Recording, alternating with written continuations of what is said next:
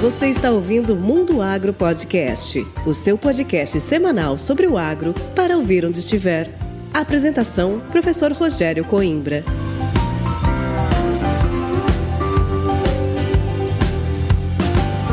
Esse episódio do Mundo Agro Podcast chega até você com o apoio da Momesso. Momesso, excelência no tratamento de sementes do on-farm ao industrial. Começa agora mais um episódio do Mundo Agro Podcast, o seu podcast semanal sobre o agro para ouvir onde estiver e quando quiser. No episódio de hoje, eu, professor Rogério Coimbra, converso com a Sheila Bigolin. A Sheila é engenheira agrônoma com mestrado em fisiologia vegetal e doutorado em ciência e tecnologia de sementes pela UFPEL. Atualmente, ela é gestora de qualidade na produção de sementes de soja na região do Matopiba. Durante seu doutorado, a Sheila estudou o chamado rasgo do tegumento em sementes de soja. E é sobre isso que ela vai nos falar hoje nesse episódio. Mas antes de começar, eu quero pedir a você para seguir o Mundo Agro Podcast no seu agregador preferido. E se você ainda não tem um agregador de podcasts, basta digitar Mundo Agro Podcast no Google e escolher aquele que mais se adequa a você. Compartilhe esse episódio, assim você ajuda essa informação chegar cada vez mais longe. Bem, é isso aí. 2023 está só começando e tem muita coisa boa por vir aqui no Mundo Agro Podcast. E agora vamos chamar a Sheila e entender um pouco mais sobre as causas e efeitos do rasgo de tegumento na qualidade das sementes de soja.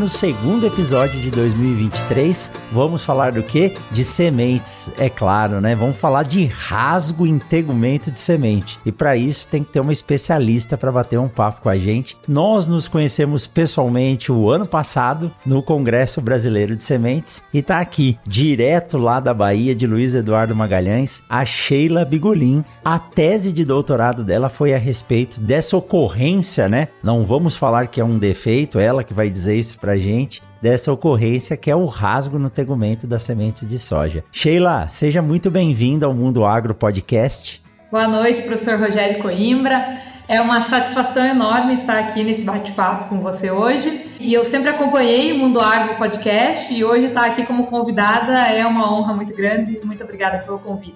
Que joia! E para falar de algo que a gente nem gosta, né, Sheila? Nossos ouvintes aqui já sabem que sementes é um tema em pauta contínua no mundo agro, por isso que a turma nos acompanha. E é bom, né, sempre trazer novas informações. Eu tenho comentado bastante com os meus alunos que os livros têm que começar a ser ser revisados e reescritos, porque as coisas vão evoluindo, os materiais vão sendo lançados e as dificuldades aumentam, né?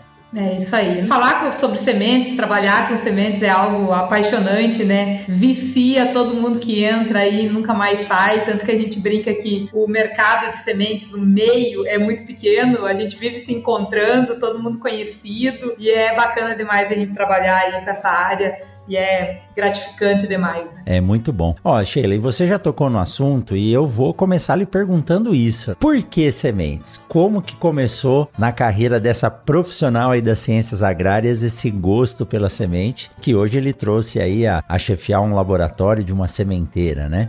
É, eu digo que que eu, eu. Deus colocou pessoas muito bacanas na minha vida em todo em todo o processo, né? Primeiramente, eu sou filha de agricultor lá do Rio Grande do Sul, né? Então eu sempre tive esse contato muito direto com o agro. Meu pai era produtor de, de soja, então trabalhar com a cultura da soja sempre foi algo bastante natural para mim. Quando eu escolhi a faculdade de agronomia, inclusive foi uma surpresa muito grande para a família, meu irmão já tinha começado a cursar, porém a, a nossa ideia sobre o que um agrônomo fazia era muito precária. A gente, eu, por exemplo, achava que agrônomo era o cara que, que pilotava o trator ou que aquele cara que carpia a lavoura. Então, nos faltava bastante conhecimento. Mesmo assim, eu acabei passando no vestibular e pensei, ah, vou, vou cursar esse primeiro semestre, ver o que, que eu acho desse curso. E acabei me apaixonando, né? Pela agronomia, pelo agronegócio, desde a disciplina lá de introdução à agronomia, conhecendo vários setores que o agrônomo atuava. E, e, foi bem engraçado que durante a faculdade eu fiz estágio em vários setores. Fiquei bastante tempo na fisiologia vegetal, depois eu fui para os grãos e nas sementes especificamente eu nunca cheguei a trabalhar. Porém, a faculdade de agronomia de Pelotas é muito voltada às sementes. Então eu já tinha colegas que trabalhavam com sementes, como o Vinícius Menegas, que já gravou também um podcast com você. E então eu ficava, ah, ah, não sei sementes, sabe? Meu pai, como eu digo, meu pai produzia a própria semente lá, e eu, mas aquilo não me encantava. Aí eu fiz a disciplina de sementes e aquilo virou uma chavezinha dentro de mim. Eu quero saber, que o professor Silmar Pesque falou na turma de 20 alunos, ele olhou para nós e eu nunca vou esquecer. Ele falou assim: Daqui de dentro, no mínimo três vão trabalhar com sementes. E hoje, se a gente contar daqueles 20, tem no mínimo cinco que trabalham Olha com aí. sementes. Tipo, o pessoal vai mesmo para esse mercado, é um mercado que emprega muito agrônomos. E aí, o professor Barros, na época, ele falou: Ah, Sheila, eu conheço um lugar bem bacana para fazer estágio, mas não sei se você tem coragem de ir. É lá para Bahia, lá em Luiz Eduardo Magalhães. Eu falei: Ah, professor, eu topo na hora. E aí, 2012, acabei vindo para uma sementeira aqui na Bahia. E eu digo que eu tive muita sorte, porque eu acabei trabalhando com a doutora Fátima Zorato. Então, eu fiz estágio, acabei ficando contratada, né, pela minha dedicação aí sempre no estágio. Foi desde MIP até holding, beneficiamento, qualidade, trabalhei com tudo um pouco e acabei ficando contratada aí, né, com esse, como coordenadora de laboratório, que foi um desafio muito grande, porque uma pessoa que sai da graduação sem muita experiência já assume uma coordenação, né, claro, com muito auxílio da doutora Fátima na época, e aí ela me treinou para tetrazóleo, fiquei fazendo análise aí três anos, e, e, foi apaixonante, né? Amor à primeira vista, que né, eu digo, nunca mais quis sair desse setor. E a Fátima sempre na, no meu ouvido. Ah, Sheila, tu tem bastante potencial.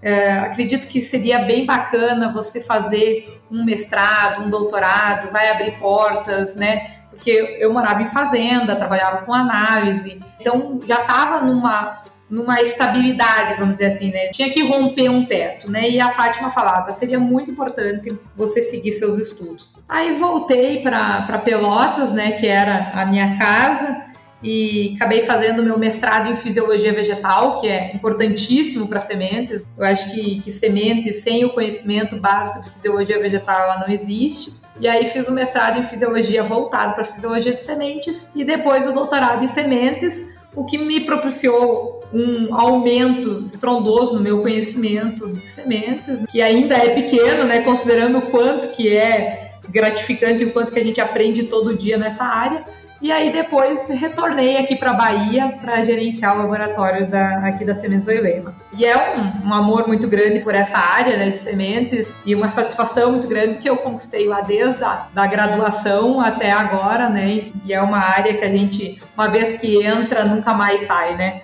Eu digo, basta trabalhar com o que ama, que não vai precisar trabalhar nenhum dia Exato. da sua vida, né? Isso vale Exato. muito. Exato. E uma responsabilidade, né, Sheila? Porque é produzir a safra do ano seguinte, literalmente. Então, fazer todo esse processo, desde a implantação dos campos desse ano, acompanhar esses campos de produção, fazer todo o processo de controle de qualidade, durante o armazenamento, expedição. E agora a gente conversava antes de começar, o finalzinho da entrega e da semeadura semeadura e não acaba, né? Mesmo quando está sendo entregue, a semente continua sendo avaliada, porque pode ocorrer algum problema lá na frente, a gente tem que prever esse problema. Então, o trabalho com a semente é algo extremamente que exige uma grande dedicação e só gostando mesmo. Se não gostar, não adianta, né? É, eu sempre falo isso. É, a gente que nem agora tá tá semeando, mas está terminando de entregar. Quando terminar de entregar, já vai começar aí com, com as vistorias de pré-colheita, e aí é uma coisa puxando a outra, nunca para, né? Trabalhar com, com sementes é tu ter, tu tem que realmente ser apaixonado. E quanto maior o número de lotes, mais trabalho a gente tem, né, Sheila? Exatamente,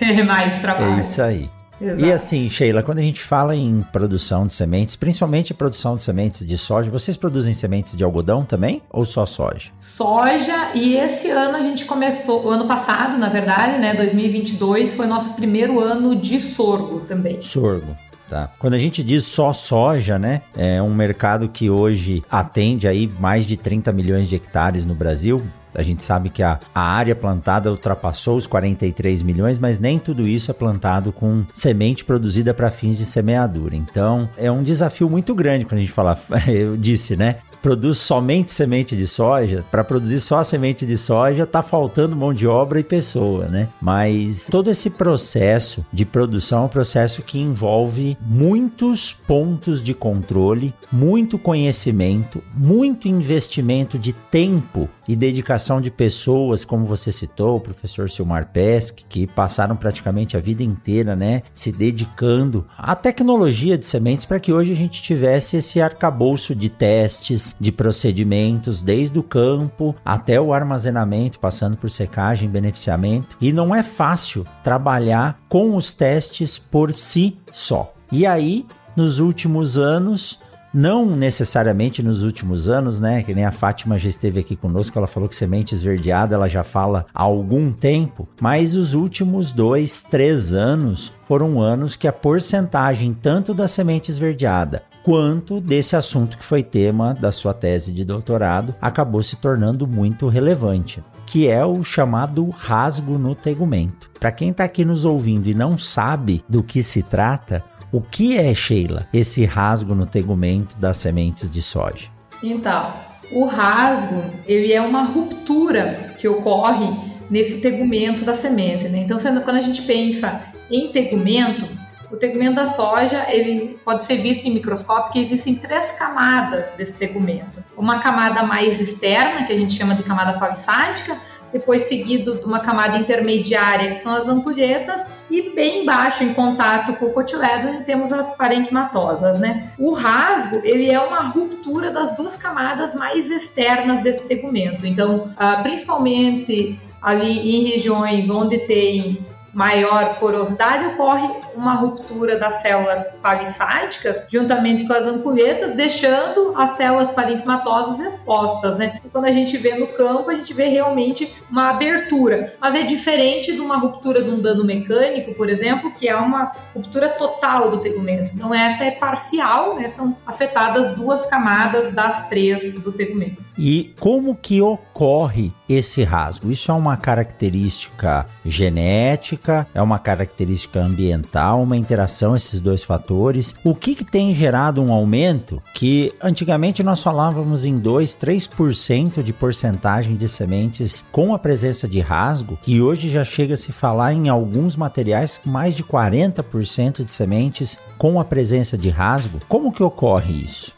Então, é interessante. Esses tempos eu estava conversando até com o Marcos Noril, melhorista da, da GDM, né? Aposentado agora, né? Ex-melhorista, e ele comentando o tegumento das sementes de agora, né? Dessas novas genéticas, elas estão vindo cada vez mais poroso esse tegumento. Por quê? A gente está alcançando PMS muito maiores, né? E esse tegumento ele é o mesmo. Então, a, a, a semente ela se expande e o tegumento ele fica mais poroso. O que, que eu consegui observar durante o estudo da tese? A ruptura, né, a ocorrência do rasgo, ela principalmente ocorre em regiões onde o tegumento tem essa porosidade. Então, ele tem esse poro, e aí, conforme o cotiledone vai se expandindo, essa porosidade ela acaba abrindo uma ruptura ali, né, ou favorecendo com que ocorra essa ruptura. E aí, por isso que, muito recentemente, vem aumentando o caso também de rasgo no tegumento, porque aumenta o tegumento poroso, aumenta poros nesse tegumento e aumenta a chance desse tegumento se romper em algum momento. Então,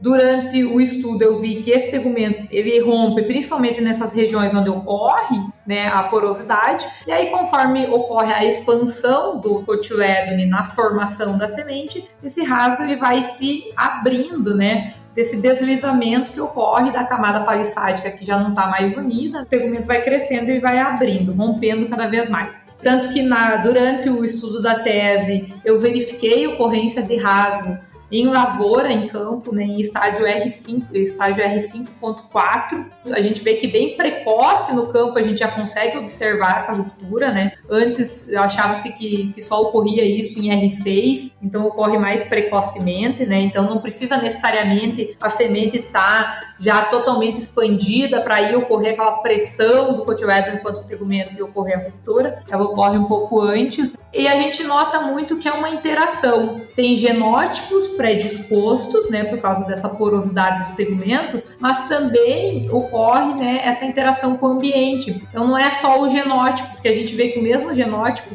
em algum ambiente pode ocorrer o rasgo e alguns não, né? Então a gente vê que que ele é favorecido principalmente em ambientes com alta disponibilidade de água e nutrientes durante essa formação da semente, combinado com alta temperatura. Então, alta temperatura, alta disponibilidade hídrica aumenta a transpiração, translocação de nutrientes para a semente, ela tende a aumentar o PMS e aí também aumenta a porcentagem de rasgo. Sheila, é interessante você falar, né, que observou a campo em R5. É, recentemente eu estava com os alunos aqui do GPCIDS, rodando algumas lavouras, que a gente faz isso é, constantemente, pra, treinando o olho dos meninos, e eu achei realmente uma semente, ela estava em R5.1 para 5.2 e já era possível observar a presença do rasgo. Muitas vezes a gente acha que o rasgo, ou achava, né, que o rasgo ocorria no momento da perda de água, já quando ela estava entrando no processo de quiescência após a maturidade fisiológica. E não, o rasgo já está presente. Tanto que quando a gente observa o rasgo, você percebe que abaixo da camada das células colunares ou em ampulheta forma como se fosse um U invertido, né? Que é realmente desse processo de deslizamento do tegumento fica uma camada como se fosse um processo de invaginação. Uhum. E esse tegumento que se rasga, você disse que é uma característica genética, mas tem o uma boa participação do ambiente. É claro, sem citar aí materiais ou obtentores, você consegue observar na sua rotina materiais que não têm essa característica com uma presença mais efetiva e outros que mais comumente apresentam o rasgo? Sim, tem bastante, é bastante comum isso a gente observar. Mas, vamos dizer assim, uns cinco anos atrás a gente via materiais que não apresentavam rasgo. Tu olhava assim, não tem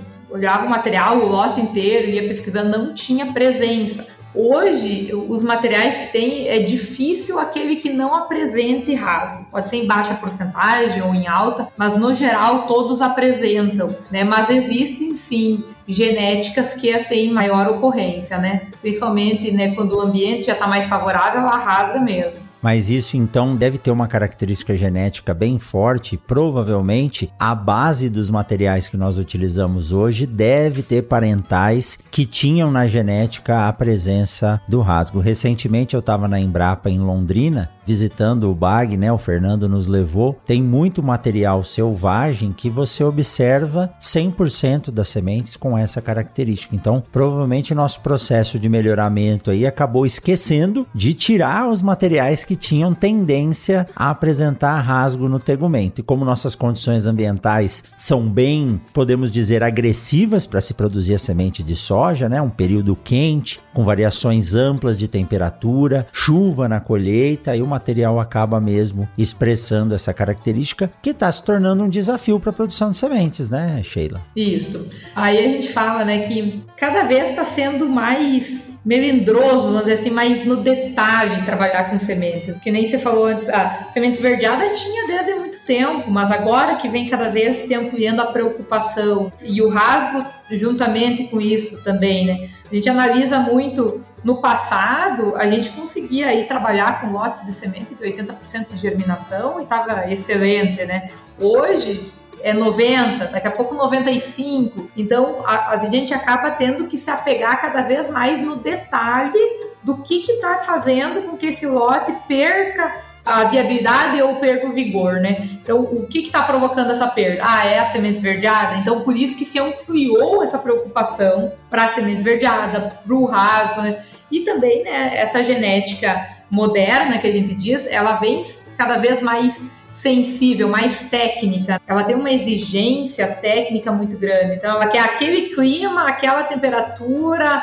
aquele manejo para ficar perfeita. Se fugir algo dali, ela vai rasgar, ela vai ficar esverdeada, né? Ela vai enrugar. Então, ela ficou cada vez mais exigente, né? Mas o rasgo, que nem você falou, eu tive a oportunidade também de ir lá em Londrina e conhecer lá o banco genético deles. É incrível quando a gente observa, né, no aqueles materiais selvagens mesmo, né? Que são extremamente retilhados aquele tegumento, né? Então, provavelmente aí no melhoramento genético houve uns cruzamentos que trouxeram essa característica novamente de volta para o jogo. Só que aí, quando a gente começa a pensar em produção em grande escala de semente, em preservação de qualidade de um lote de 30 mil quilos, e aí quando tu pensa num mar de 2 mil, 3 mil lotes, isso acaba se tornando aí uma grande preocupação para gente, né? É, exato. Então, eu acredito que os nossos melhoristas, eles trabalham de forma primorosa, mas quando a gente tenta selecionar a produtividade, como os genes estão ligados, acabam vindo algumas características que a gente não quer, né? E é importante ainda hoje, mesmo com a necessidade de lançamento de novos materiais, de ter um bom portfólio para que o produtor possa ter a sua propriedade, materiais bem adaptados, é importante parar um pouquinho, afiar o machado, pensar se aquelas características vão comprometer ou não. Porque um material que tenha uma boa produtividade, ele precisa também ter uma boa prolificidade. Se a gente não tiver um material que seja bom de produzir semente, vai ser muito difícil fazê-lo, mesmo que isso fique a cargo da sementeira, que é a empresa especializada para fazer a, a semente. Então, é, esse é um ponto que vale a pena se pensar. Eu sei que os obtentores estão nos ouvindo aí, então vale a pena, fica esse recado, né? Dê uma estudadinha nessas características que afetam a qualidade da semente, porque depois, né, Sheila, aí dentro do laboratório vira literalmente uma loucura a gente tentar entender e o nosso trabalho é um trabalho de predição, é lógico, analítico, nós vamos avaliar o que está acontecendo com a semente, mas lá na pré-colheita e pós-beneficiamento, você, como gestora de qualidade desse processo, você tem que tomar a decisão para saber se aquele, aquele menino, né, aquele lote de sementes, ele está apto a ir ao armazém, passar de seis a oito meses armazenado, depois sair desse armazém, ser transportado às vezes por 3 mil quilômetros, né? Se ele for sair daí para ir para Rondônia, tem que dar toda essa volta, ainda chegar no campo e performar bem. Então a gente precisa de materiais que nos ajudem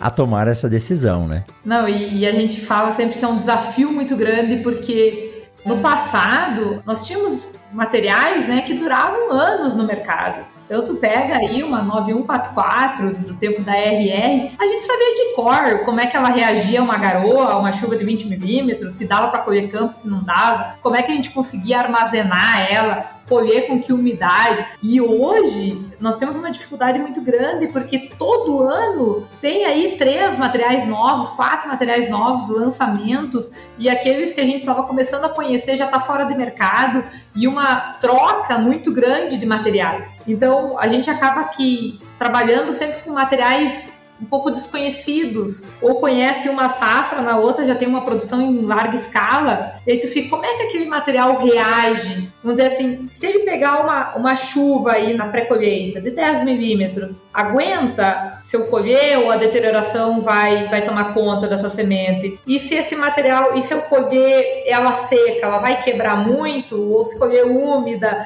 e aguenta secador, secagem, um ponto percentual, tirando por hora, ela dá conta, não aguenta? Então, são várias variáveis no processo que a gente tem que estar tá monitorando e acompanhando, e às vezes a gente está perdendo aí numa longevidade de sementes, tá? Um lote que a gente acreditou que ia ter uma certa qualidade na entrega não apresenta aquela qualidade, a gente olha para trás e fica: o que, que será que aconteceu no processo que esse material não tolera? Ou que faz com que ele acelere a curva da deterioração? Então, Hoje está cada vez mais, mais difícil aí, mas que nem eu digo, são graças a essas dificuldades que dá aquele tapinha na bunda da gente para a gente correr atrás. Evoluir, e, né? E evoluir, exatamente. A gente vai aprendendo a cada ano e soja é uma coisa incrível, né? Porque tu, tu pode ser analista há 20 anos. Tu vai cortar um tetrazóleo, às vezes tu olha o que que é isso aqui que eu nunca vi. É verdade. Né? Eu troco muita figurinha com a Fátima, que às vezes ela me manda umas fotos, chega, tu já viu isso aqui? É incrível, assim, o, a trabalhar com semente e semente de soja, e tu vê semente de gramíneas, de soro, não é tão, tão no detalhe quanto da soja, né? A soja é incrível, é todo ano um desafio novo, que nos faz mover, né? Que nos joga para frente, que nos faz pensar fora da casinha, fisiologia. Então é incrível isso. Exato. E essa história de sair da zona de conforto realmente faz a gente evoluir. Se não há conflito, não há evolução, né? O conflito no, no bom sentido. E quando a gente fala desse processo de, de avaliação da qualidade da semente, essas novas os novos desafios que aparecem, surge aí a importância da gente se capacitar constantemente, né, Sheila? Por... E também trocar ideia. O setor de sementes hoje, e eu tenho a, a graça, né, de Deus de poder conviver aí com grande parte do setor produtivo hoje, é, eu digo que existe mais parceria do que competitividade, porque os que estão presentes nesse setor já não estão conseguindo atender a demanda que o país tem de sementes de boa qualidade. E isso vai aumentar cada vez mais. Imagine se agora com esses novos sistemas, né, de integração lavoura-pecuária, nós começarmos a expandir como está expandindo as áreas de lavoura para dentro das áreas de pastagem. Nós vamos precisar de mais sementes para isso. Inclusive eu não sei se você chegou a conhecer e se você já estava aí ou não, quando o Fernando Fernando Marim, meu orientado aqui de Sinop, esteve aí na Oilema fazendo estágio. Ele é produtor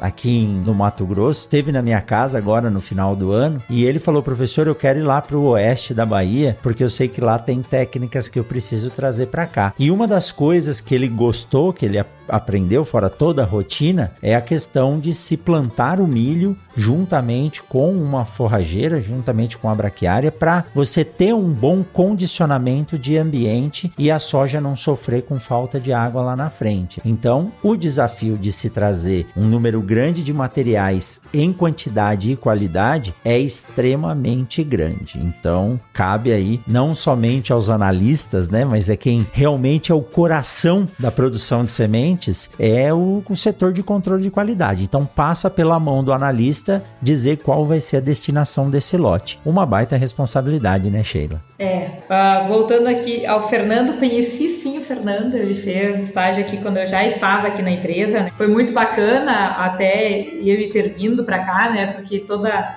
a pai dele já é produtor rural, né? Tem essa experiência e traz para cá uma bagagem já é bacana demais. E quanto a, a ser analista, a Fátima sempre usa uma frase bastante importante para esse setor que eu uso muito também, que é que ninguém perca pelas nossas mãos, né? Exato. Então, o aprendizado ele é constante, a capacitação ela é diária e a gente sempre tem que estar tá aí atento aos detalhes para saber realmente como trabalhar com cada material, como levar isso para frente e sem levar um problema tanto para a sementeira como para o produtor de sementes quanto para o agricultor que vai estar tá utilizando isso para né, estabelecer uma nova lavoura né, e, e plantar a nova safra. Então, Aqui a gente fala que a gente trabalha com, com qualidade integrada, né? Então, desde acompanhamento de lavoura, monitoramento desde a fase de implantação, vegetativo. Então, esse monitoramento da qualidade, ele, tem que ser constante, né? Porque semente deixa de ser semente se não estiver vinculada com qualidade, né? A diferença da semente do grão é justamente a qualidade. Então, trabalhar com semente é ter essa visão de qualidade o tempo inteiro. Com certeza. E olha, Sheila, vocês tiveram a sorte porque o Fernando aí foi um dos mais, eu digo um dos melhores alunos que passou por aqui, né? E aí eu, eu conversando com o Lúcio na avaliação dele após o, o estágio, o Lúcio falou assim: "Se quiser mandar um Fernando por ano, pode mandar, não tem problema não, viu? Pode mandar ele aqui que, que não há problema, né? Mas você vê, a, e ele ficou mais tempo do que precisava, né, Sheila? Acho que era para ficar três meses, ele pediu uma prorrogação, nós fizemos um aditivo do tempo de trabalho e ele aproveitou demais, viu? Ficou, ficou. Não, ele fez um excelente trabalho. É que nem a gente fala, né, que o, o trabalho ele é realizado por pessoas, né? Então, uma empresa é formada por pessoas. E hoje a gente vê em geral, né, onde a gente vai, a gente vê a dificuldade de encontrar profissionais dedicados e interessados em aprender, né, e ir atrás. E, e, quando a gente pega aí um estagiário, tipo o Fernando, né, é muito bom porque aprende rápido, se dedica e é uma pessoa com quem a gente consegue contar aí nos processos junto e nos ajuda a carregar a enxada junto. E ele deu uma contribuição para o setor. Está saindo agora a publicação do artigo que ele escreveu durante a iniciação científica, em que ele conseguiu reduzir aí de 24 para 8 horas o período de duração do teste de condutividade elétrica, com uma correlação bem alta. Então tá para sair a publicação do trabalho dele agora, que já ajuda na nossa rotina do laboratório. 8 horas dá para sair junto com um tetrazóleo aí, dependendo como for feito o teste dentro da rotina, né? Ah, muito bacana, não, certeza, é um auxílio muito grande. Inclusive, esse desenvolvimento aí de, de novos testes e cada vez mais rápidos, porque o setor está cada vez mais acelerado, né? Então, a importância de termos testes rápidos e precisos também, né, assertivos. Isso é de grande valia para o setor.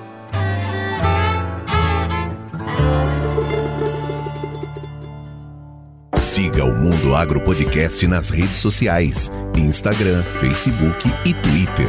Arroba Mundo Agro Podcast.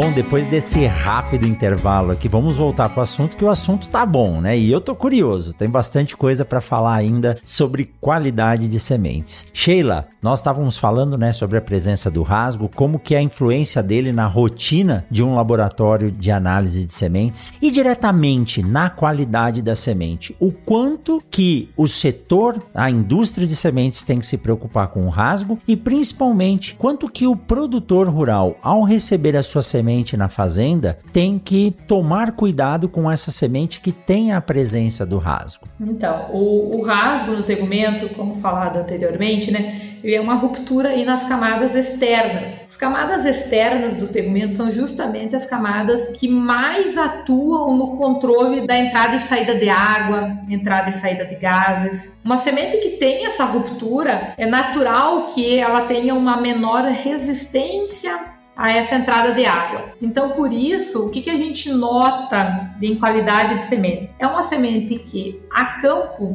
antes da gente realizar a colheita, se tiver uma chuva, se tiver aí uma garoa, né, enquanto a semente ainda está aí do processo de ponto de maturidade fisiológica até a colheita, quando ela está ali armazenada no campo, a probabilidade dela apresentar uma deterioração nesse local do rasgo é maior. É, principalmente, como você falou antes, que forma tipo uma invaginação aqui do tegumento. Essa invaginação ali, ao redor do rasgo, ocorre acúmulo de água também nesse local. Tanto que o dano principal que a gente vê do rasgo, tanto na plântula quanto na semente do tetrazóleo, ela é bem na borda desse rasgo, ou forma uma bordadura, como se fosse uma boquinha, né? É, então, que afeta ali nessa região onde ocorre essa, essa invaginação aí do tegumento. Então, ela fica mais suscetível à ocorrência de deterioração neste local. Outra questão que também é, tem que ser levada em consideração com essa semente que tem rasgo, ela perde água muito rápido. Então, o que a gente nota também? Eu inicio uma colheita com um campo a 17% de grau de umidade, quando chega meio-dia, ele já está a 10, 12, dependendo do clima. Então, ela desidrata muito rápido a campo. Então, isso prejudica a colheita mecânica, porque a gente começa a ver nesses materiais maior presença de dano mecânico, principalmente imediato, né? Porque ela seca muito rápido. Então, esse também é uma questão que a gente tem que tomar bastante cuidado com o rasgo. Isso que eu digo interfere bastante a vida do sementeiro, né? porque a gente acaba tendo que descartar campos quando estão muito secos, que a gente não consegue colher, ou quando tem essa presença já de deterioração nesse local, porque a gente sabe que deterioração ela é igual algodão doce, né? E vai consumindo, vai corroendo essa qualidade. Então, trabalhar com sementes deterioradas é um problema, né? Então, a gente acaba evitando quando ocorre. Porém, o rasgo, se ele não tiver chuva nesse processo, do ponto de maturidade fisiológica até a colheita, se ele não apresentar essa deterioração por umidade no campo e a gente conseguir realizar a colheita sem essa presença, não vai ser problema de armazenamento. Ela vai se armazenar tanto quanto uma semente que não tem a presença do rasgo. Então a gente vê às vezes lotes extremamente rasgados, o tegumento bem rasgado. Quando a gente coloca no tetrazóleo ou numa emergência, a gente nem vê a presença do rasgo. Né? Então ela fica só no tegumento, não houve exposição à umidade, então eu não tenho por que me preocupar. Por isso que a gente fala, às vezes, houve um grande alarme em cima do rasgo, grande preocupação, porque, claro, é uma coisa diferente que apareceu aí na semente, né? Então, lá essa preocupação inicial. No entanto, depois estudando e analisando com cuidado, né, essa presença, a gente vê que ela é assim um pouco mais problemática, um pouco mais detalhada assim no processo de produção de sementes. Porém, quando tu consegue fazer uma semente de alta qualidade sem essa presença de deterioração, sem o dano mecânico, ela se armazena perfeitamente assim quanto outra. Quanto ao agricultor que está recebendo essa semente com um rasgo do tegumento, eu falo muito assim que, que é uma questão de confiança confiança o trabalho do sementeiro com o produtor. Então, é ele entender que se essa semente está sendo entregue, ela apresenta uma qualidade para seguir adiante e ser para o estabelecimento de uma nova lavoura cuidados que têm que ser tomados lá no agricultor, a gente, na, principalmente na realização do tratamento on-farm, né? Tratamento de sementes quando for realizado na, na, fazenda, cuidar com o volume de cauda, e como ela tem essa menor proteção à entrada e saída de água, se eu trabalhar com um volume de cauda muito alto, né, um litro ou acima disso, ela vai estar absorvendo a água mais rapidamente do que uma semente que está com o tegumento íntegro, e aí essa absorção de água, dependendo dependendo da máquina que eu estou trabalhando, ela, né, nas bateladas que ela está dando, ela pode estar tá extraindo o tegumento da semente, que a gente vê muito do tegumento, inclusive, soltar da semente, e também penetrando esse produto e entrando em contato com o cotilédone, né, que a gente sabe que, querendo ou não, o tratamento de semente é feito para ficar no tegumento e não interno Exato. à semente, né, que pode causar aí uma fitotoxidez no campo. O que a gente vê também e instrui bastante é o produtor que for fazer algum teste de canteiro, principalmente, não utilizar a semente branca, porque a semente com rasgo, quando colocada no solo sem tratamento químico, ela fica mais exposta ao ataque de microrganismos, porque ela exuda mais, porque como ela tem essa maior facilidade de entrada e saída de água, também saem alguns exudatos em contato com o solo isso aí se torna um ambiente atrativo para micro-organismos ali presentes. Então a gente vê que quando a semente com rasgo é semeada branca no solo, sem o tratamento, ocorre aí essa danificação na região do rasgo, principalmente pela influência de fungos e bactérias de solo. E tomar cuidado também, né, Sheila, ao fazer o tratamento para montar o canteiro, para não colocar excesso de produto nessa semente. Eu, pessoalmente, Sheila, recomendo, mesmo com rasgo, não utilizar o tratamento de sementes na montagem do canteiro para que ela possa expressar o que vai acontecer no campo. Mas eu entendo que, dependendo do volume de lotes a se montar, a dificuldade pode ser grande. Mas eu prefiro não tratar, porque a chance desse tratamento com poucas sementes para fazer o canteiro é dar algum problema é bem alta. A gente vê muita plântula em canteiro com bordos queimados por fitotoxidez, né? É, inclusive isso, né? Porque o volume de semente é bastante pequeno, às vezes 100, 200 sementes, né? realizar o tratamento tem que ter cada vez mais cuidado e aí às vezes o produtor na fazenda não vai ter aí o material necessário para realizar com esse baixo volume, né? É. Então realmente são cuidados que têm que ser tomados. Então, é, são detalhes do trabalhar com sementes com rasgo. Né? E o detalhe principal é a afinidade maior que ela vai ter à água, né? Por causa dessa menor proteção. Então, a gente vê hoje cada vez mais frequente a presença de danos de imbebição né, de imbibição rápida. A gente nota isso muito frequentemente em lavouras e lotes que apresentam alta porcentagem de rasgo estão mais suscetíveis a essa ocorrência. E aí pega o armazenamento. E quando esse rasgo está associado também a uma semente que passou um estresse lá no campo e acabou não degradando a sua clorofila. Não estou falando da semente verde, estou falando da semente esverdeada, aquela que literalmente passou um estresse lá no campo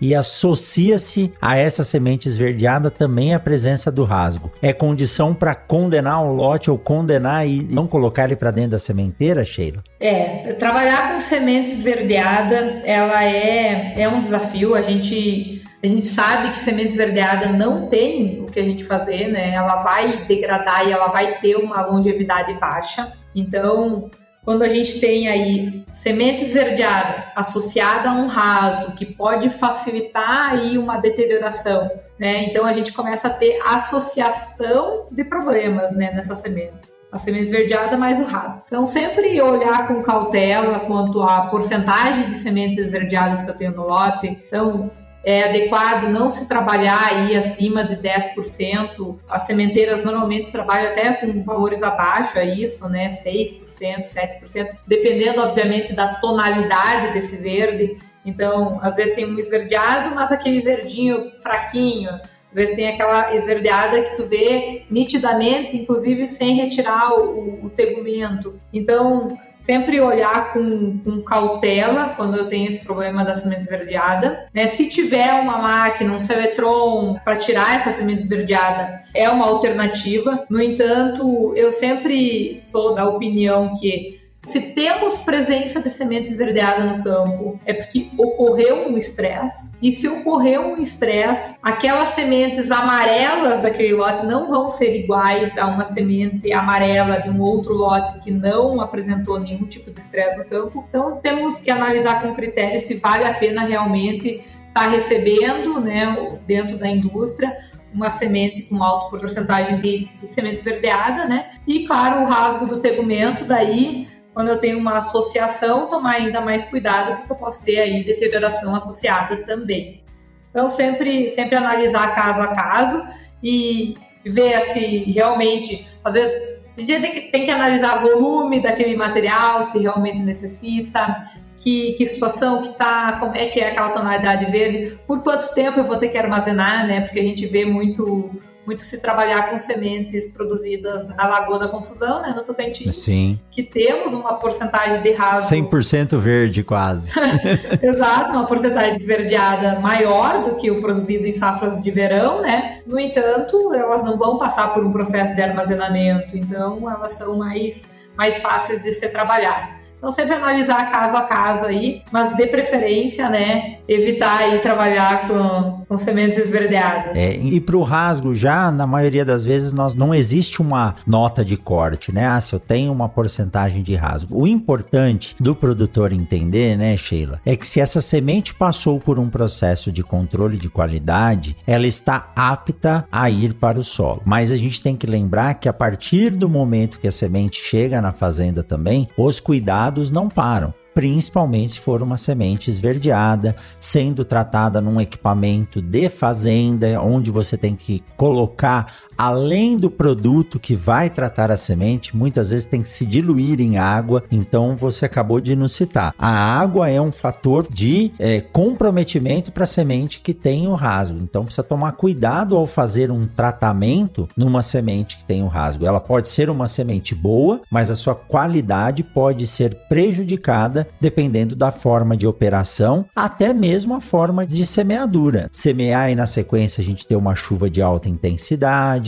ou semear e essa semente passar aí 4, 5, 6 dias sem água suficiente no solo para germinar, são todos fatores que podem comprometer a qualidade dessa semente, mas ele não impede que ela passe pelo processo de aprovação no controle interno de qualidade. Isso, isso. Eu sempre falo isso, né, que como você comentou agora, se essa semente está chegando no agricultor, ela já passou por muito controle de qualidade, né? Então, muitos testes, muitas avaliações. Então, há um embasamento para que, que garanta que aquela semente vai ter condição de se estabelecer a campo. Hoje, né, como um padrão mínimo aí que a gente está trabalhando no mercado, que no geral as sementeiras estão trabalhando de no mínimo 90% de germinação, né? Então, se há essa, essa, um lote com alta porcentagem de rasgo chegando no agricultor é porque ele realmente é, atinge esse padrão mínimo de qualidade. Né? Mas eu, eu sempre falo também que qualidade de semente é uma, ela é uma corresponsabilidade né, do produtor de sementes e também do agricultor. Porque a partir do momento que a gente coloca num caminhão e esse caminhão entrega lá no agricultor, esse agricultor ele tem que também estar recebendo e consciência de que aquele material é um material vivo que necessita né, ser armazenado da forma adequada e ser tratado né, em todos os processos da, da melhor forma possível e plantado na, nas condições adequadas para que ele consiga né, expressar seu máximo potencial a campo. Com certeza, com certeza. Olha, é muito bom, Sheila, e assim isso mostra como nós estamos evoluindo em termos de análise de sementes. E tem mais coisas por vir aí, porque hoje a tecnologia tem nos ajudado bastante. Como você bem citou, as máquinas selecionadoras por cor são máquinas que eu acho muito boas, mas nos trabalhos que a gente tem junto com as empresas produtoras de sementes, elas são ótimas, mas nosso objetivo é deixar essas máquinas máquinas desligadas o ano inteiro. Elas têm que estar tá aí, mas não vão ser, não vão ser utilizadas. E tem muita tecnologia nos ajudando hoje a nos tornar cada vez mais criteriosos na análise de sementes. Não somente o treinamento do analista, que é necessário essa reciclagem aí anual praticamente, mas também a presença de equipamentos. Isso é interessante porque a tecnologia do uso da imagem, o uso do processamento de dados tem nos dado um reforço muito grande. E vou mais além, viu, Sheila? Além da gente ter esses dados, nós precisamos ter uma acurácia de avaliação desses dados e não só avaliar de forma analítica, mas sim começar a ter a predição do que, que nós vamos fazer com esses dados, ter esses dados organizados e prever o que a gente pode fazer nos próximos anos com essa montanha de dados. Afinal, quantas mil análises são feitas num laboratório por ano? Isso aí é a maior riqueza das empresas hoje, são esses dados e muitas vezes são subutilizados, né? Então a gente tem que aprender a utilizar esses dados e fazer uma análise preditiva deles. Muito bom, viu, Sheila? Muito bom conversar com você e trazer toda essa expertise que você tem, não só dos estudos que você desenvolveu em graduação, mestrado e doutorado, e principalmente da rotina do seu dia a dia aí na gestão de qualidade de sementes que rodam esse Brasil inteiro e fazem safra a safra cada vez melhor. É isso aí. E como você comentou, né, essa interpretação de dados vem a cada vez sendo mais importantes, né? Que a gente fala, a gente não pode ter um bando de dados, né? A gente tem que ter um banco Exato. de dados, informações que nos sejam úteis e que saibamos extrair o máximo de informação de cada teste, né? Por exemplo, o, o teste tetrazóio, né? Um teste riquíssimo que se tu ficar só olhando ali o, o, vigor e a viabilidade, tu vai perder muito valor de tudo o resto que ele nos traz, né? De informação de tipos de dano, de intensidade de cada dano. Então, ter esse detalhe, né, de avaliar ao máximo cada númerozinho, cada critério, para aí sim a gente poder predizer o que, que a gente vai encarar no futuro desse lote, o que, que nós vamos ter, e não simplesmente esperar e, e olhar hoje ele está assim, amanhã ele está de outro jeito, né? Porque eu analisei novamente. Então, ter essa interpretação desses dados, né, é muito importante. Então, cada vez mais essa os profissionais da área né, têm que estar capacitados né, para interpretar e avaliar com, com cuidado e cautela aí com certeza, é isso aí. E pra gente que gosta, né, Sheila? Isso é, é que nem dar milho para bode. Nós estamos em cima disso, trabalhando no dia a dia. É muito bom. E formando cada vez mais profissionais. E por falar em formar profissionais, quem está nos ouvindo aqui até agora está vendo a importância do setor de análise de sementes. Então, por favor, se dediquem aí a estudar, façam os cursos, participem, porque nós não estamos conseguindo atender a demanda de analista e profissionais profissionais de qualidade de sementes no mercado do Brasil. Tá faltando muita gente, né, Sheila? Nossa, tá faltando muita gente. Nem fale, né? e como falta, viu? Profissional dedicado. E, e como a gente comentou, todo ano é um desafio novo, é um detalhe novo. Então é muito importante nós termos pessoas dedicadas à pesquisa, ao estudo, a botar em prática também a vir depois aqui nos seguir, né, nos auxiliar aqui no, no mercado direto, né, na produção de sementes. Então, tem muito, tem muita área, tem muito chão, então a área, o setor de sementes é um setor bastante amplo e, e que precisa de bons profissionais. Que joia, que joia.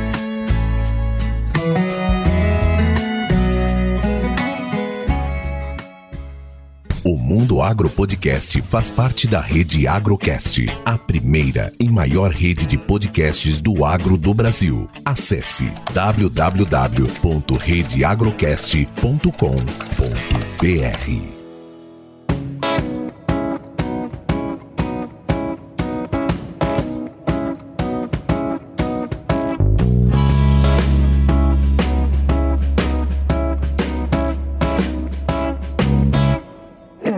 Sheila, que eu tenho é que agradecer você, esse bate-papo, esse monte de informação interessante. Eu tenho certeza que com o passar do tempo nós vamos ter mais assuntos para falar sobre qualidade de sementes. Muito obrigado, viu, Sheila? Ah, eu que agradeço, professor Rogério, foi muito bom aí o bate-papo. É sempre bacana, né, a gente conversar com gente do setor e, e trocar informação e trocar ideia. E às vezes algo que eu tô falando, você acrescenta, então é bacana demais. E como a gente comentou antes, né, o setor de sementes, ele é um setor amplo e ao mesmo tempo pequeno, porque todo mundo se conhece, todo mundo se ajuda e se auxilia.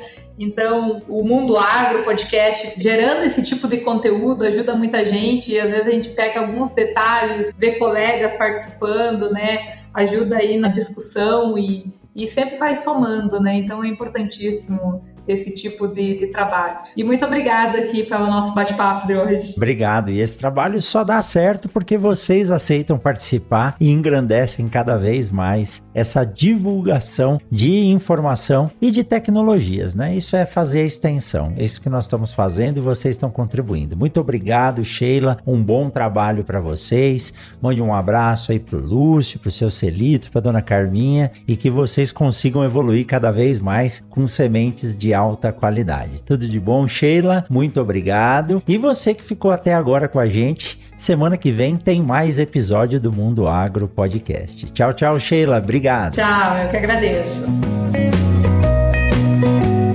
Você acabou de ouvir o Mundo Agro Podcast, o podcast semanal sobre o agro disponível na sua plataforma de áudio preferida. Siga o Mundo Agro Podcast no Spotify ou na Amazon, assine no Apple Podcast e se inscreva no Castbox ou no Google Podcast. E favorite no Deezer, assim você receberá uma notificação a cada novo episódio publicado. Eu sou o professor Rogério Coimbra e encontro você na semana que vem em mais um episódio do Mundo Agro Podcast.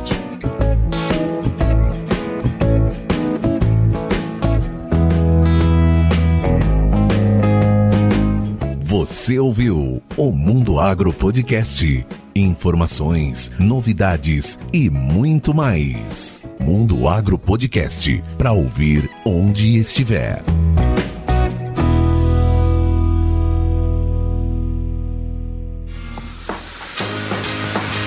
Olá, meu nome é Thiago e eu sou o editor desse podcast. Para saber mais sobre o meu trabalho é muito fácil. Acesse o site ediçãoondemade.com.br ou segue lá no Instagram, arroba. Até o próximo podcast.